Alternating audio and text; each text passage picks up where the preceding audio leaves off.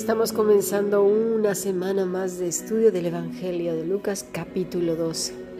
El Señor nos está llamando al arrepentimiento, nos está llamando a reconsiderar nuestros caminos, a tomar un tiempo y pensar en nuestra vida, pero, pero de una manera consciente, de una manera reflexiva y delante de Él, tomando decisiones sabias, no alocadas, una mente que está centrada en Él.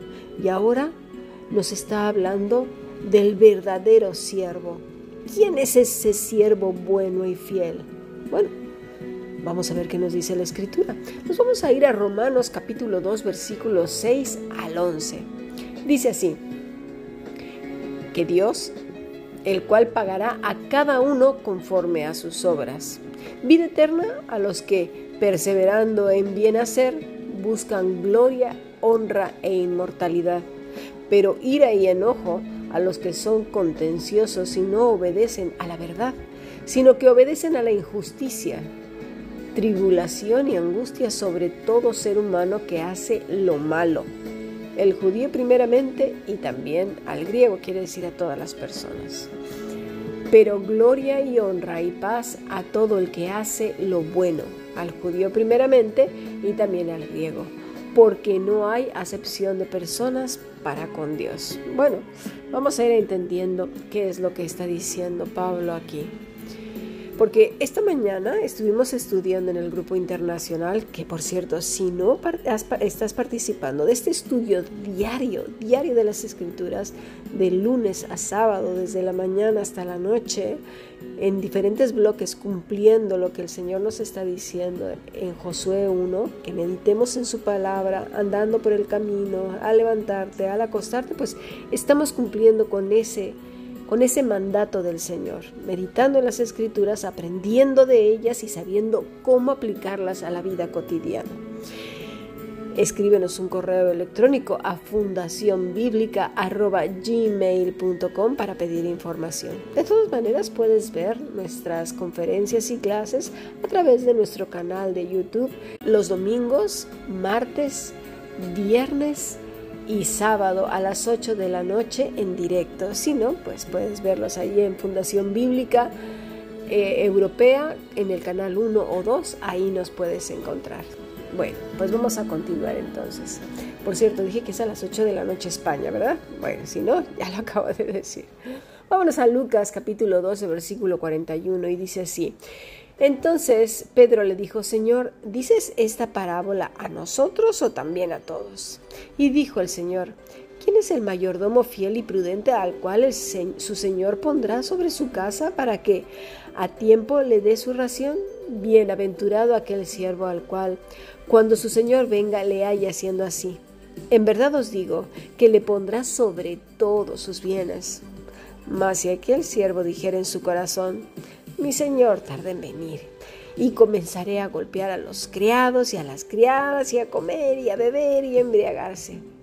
Vendrá el Señor de aquel siervo en el día que éste no espera y a la hora que no sabe, y le castigará duramente, y le pondrá con los infieles. Aquel siervo que conociendo la verdad de su Señor no se preparó ni hizo conforme a su voluntad, recibirá muchos azotes. Mas el que sin conocerla hizo cosas dignas de azotes será azotado poco, porque a todo aquel que se le haya dado mucho, mucho se le demandará, y aquel que mucho se le haya confiado, más se le pedirá. Bien, hasta aquí palabra de Dios. Más de una vez ha venido a nuestra mente, ¿qué es hacer la voluntad de Dios? Bueno, las respuestas más simples son, pues, obedecer sus mandamientos, pues no matar, no robar, no mentir y así, ¿no? Creemos que en eso consiste ser una buena persona.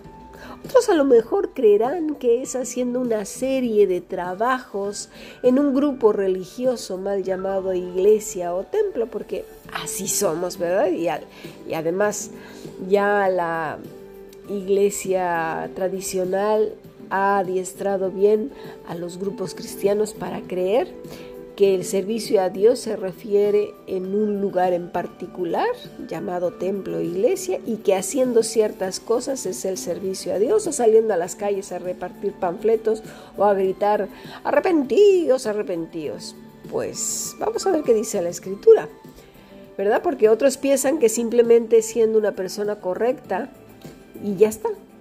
Pero no, no es eso lo que dice la escritura. En realidad pocas personas saben qué es hacer la voluntad de Dios, porque lo transforman en hacer.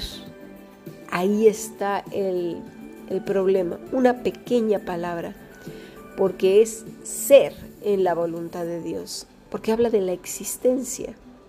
¿eh? Pero bueno, habrá que preguntarle a Dios para que quede bien claro qué es vivir en su voluntad, ¿Qué es hacer su voluntad? Bueno, lo primero que vimos en el grupo es que nuestro Señor nos da un ejemplo eh, ahí en Lucas, ¿verdad? En eh, y en Mateo 24, en Lucas 12 y Mateo 25, perdón. ¿Qué, qué es este siervo? ¿Vale? Eh, nos dice que el señor de este siervo o de estos siervos tenía muchos bienes y confía a estos pues todo lo que tiene mientras Él se marcha?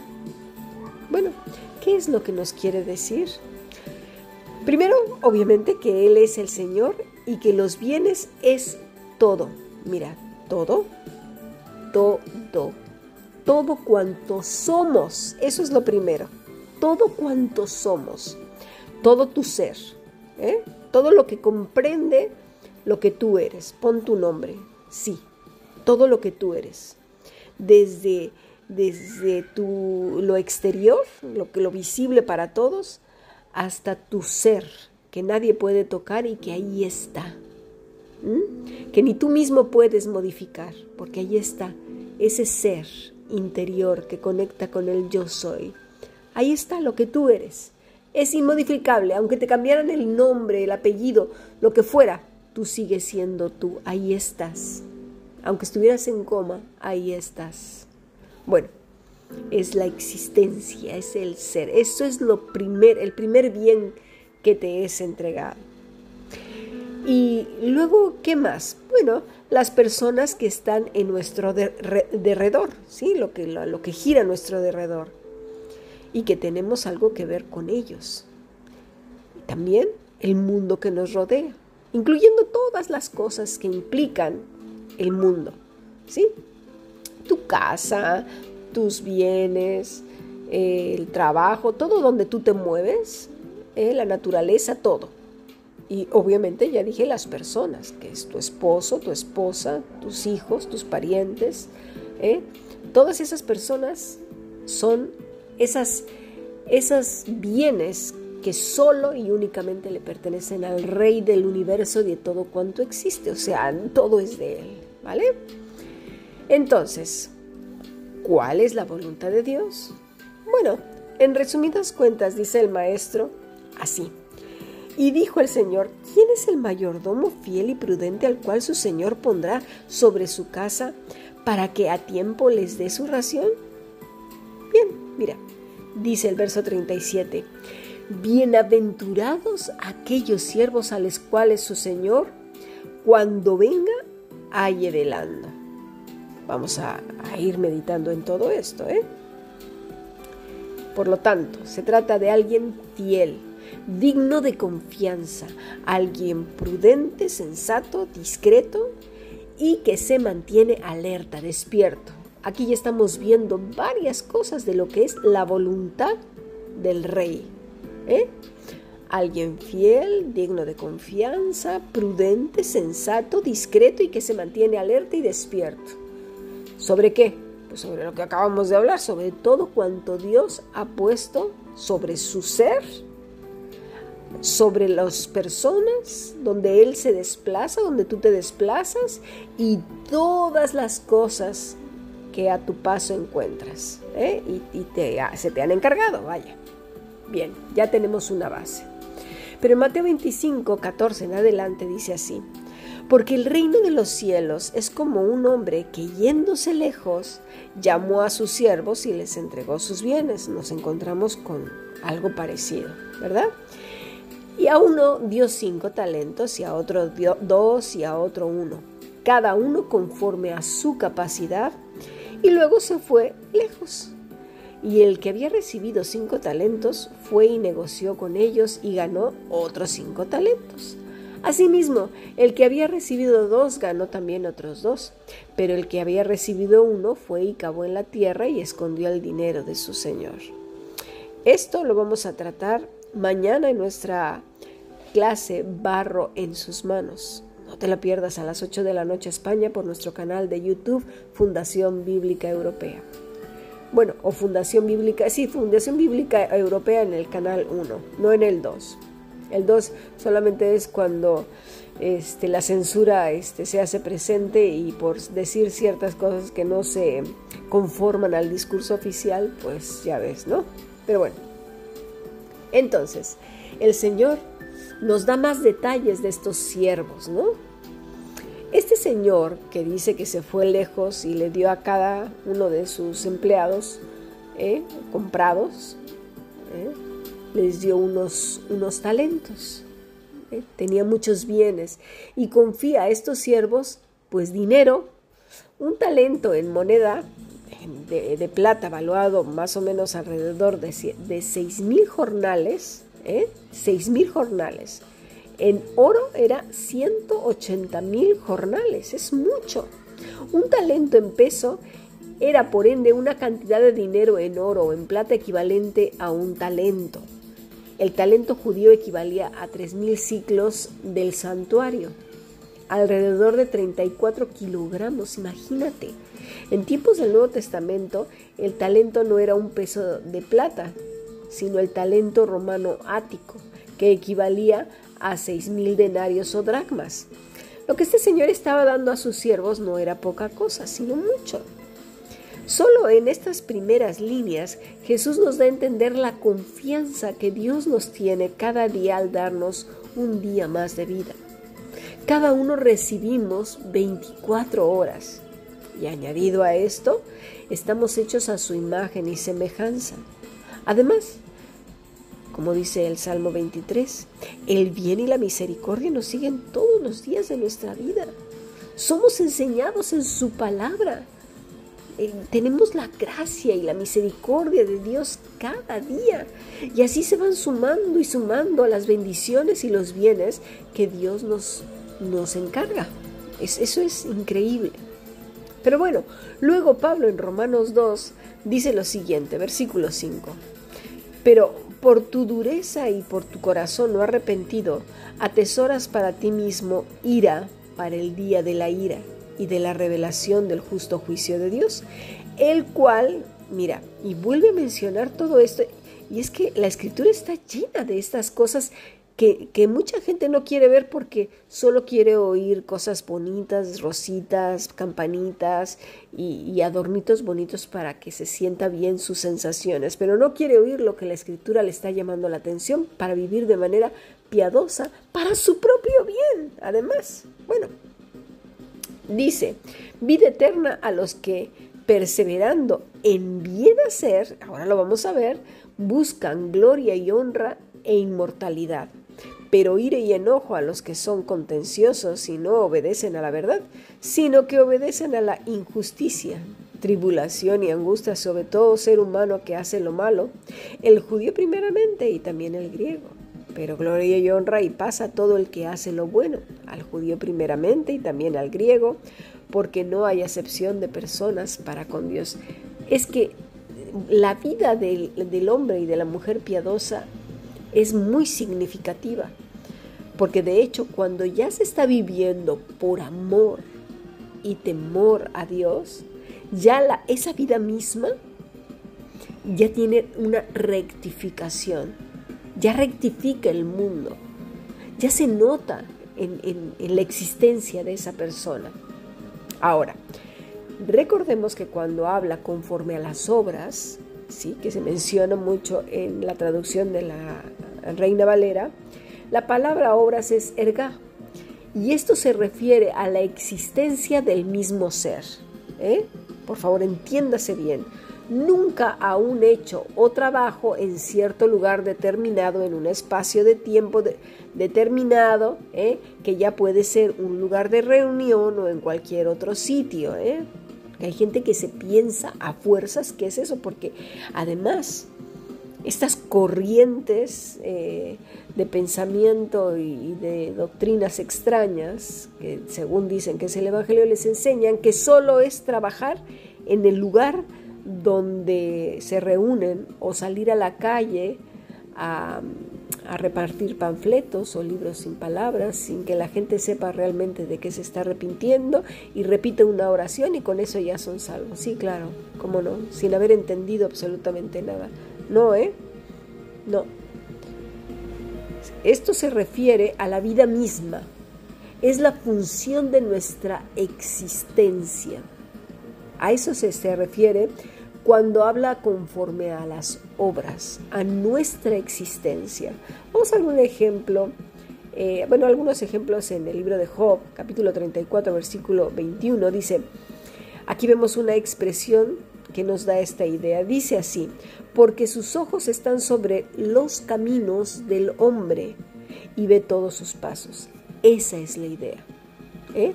Los caminos del hombre y ve todos sus pasos, es decir, toda su existencia, todo su ser, en cada parpadeo, cada segundo, cada minuto, en donde se mueven toda la expansión de su ser por donde anda esta persona. No es en un momento particular cantando una canción con los ojos hinchados de lágrimas y la nariz bañada en mocos. No.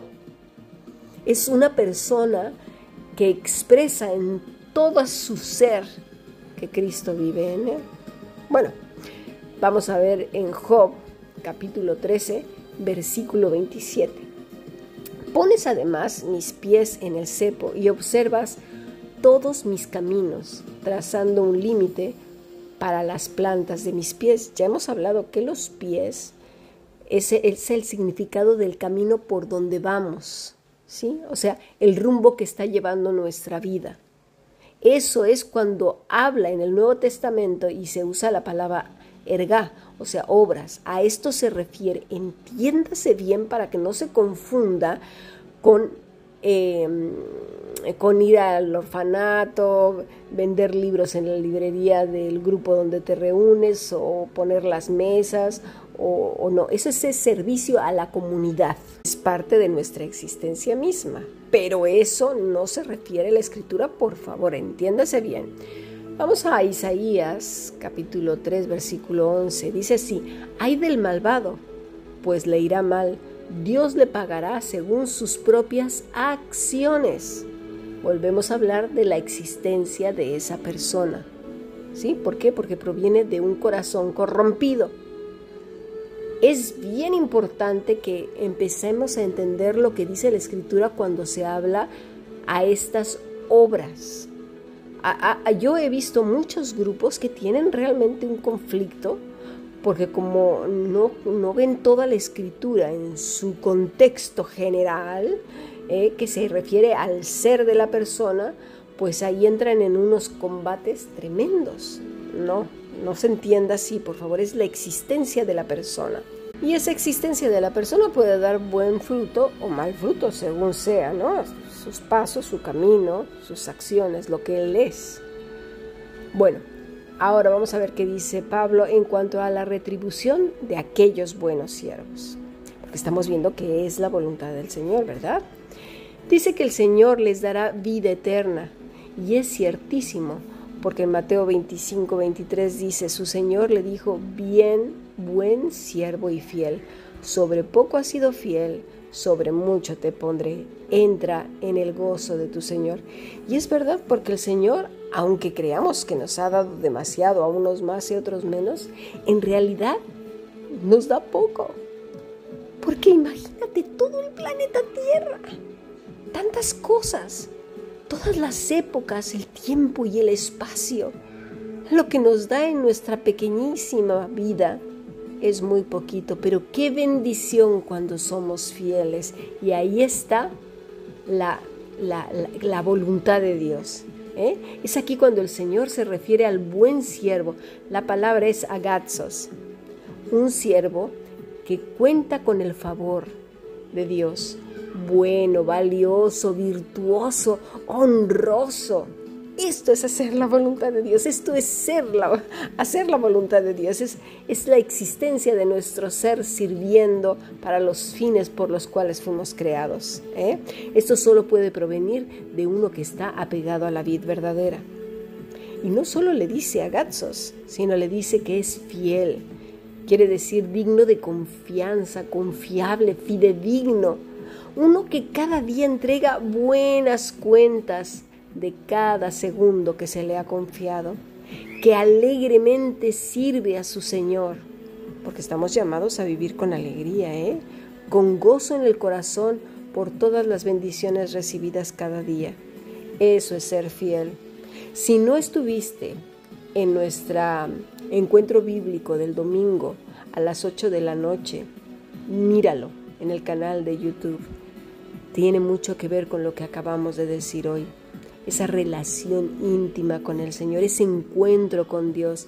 Te aconsejo que lo veas. Ve a nuestro canal de YouTube Fundación Bíblica y, lo verás en la clase del domingo. De este domingo, hoy estamos a día 4 de septiembre del 2023. Míralo, búscalo. Nos, nos vamos entonces dando cuenta de qué es vivir para Dios, cuál es su voluntad.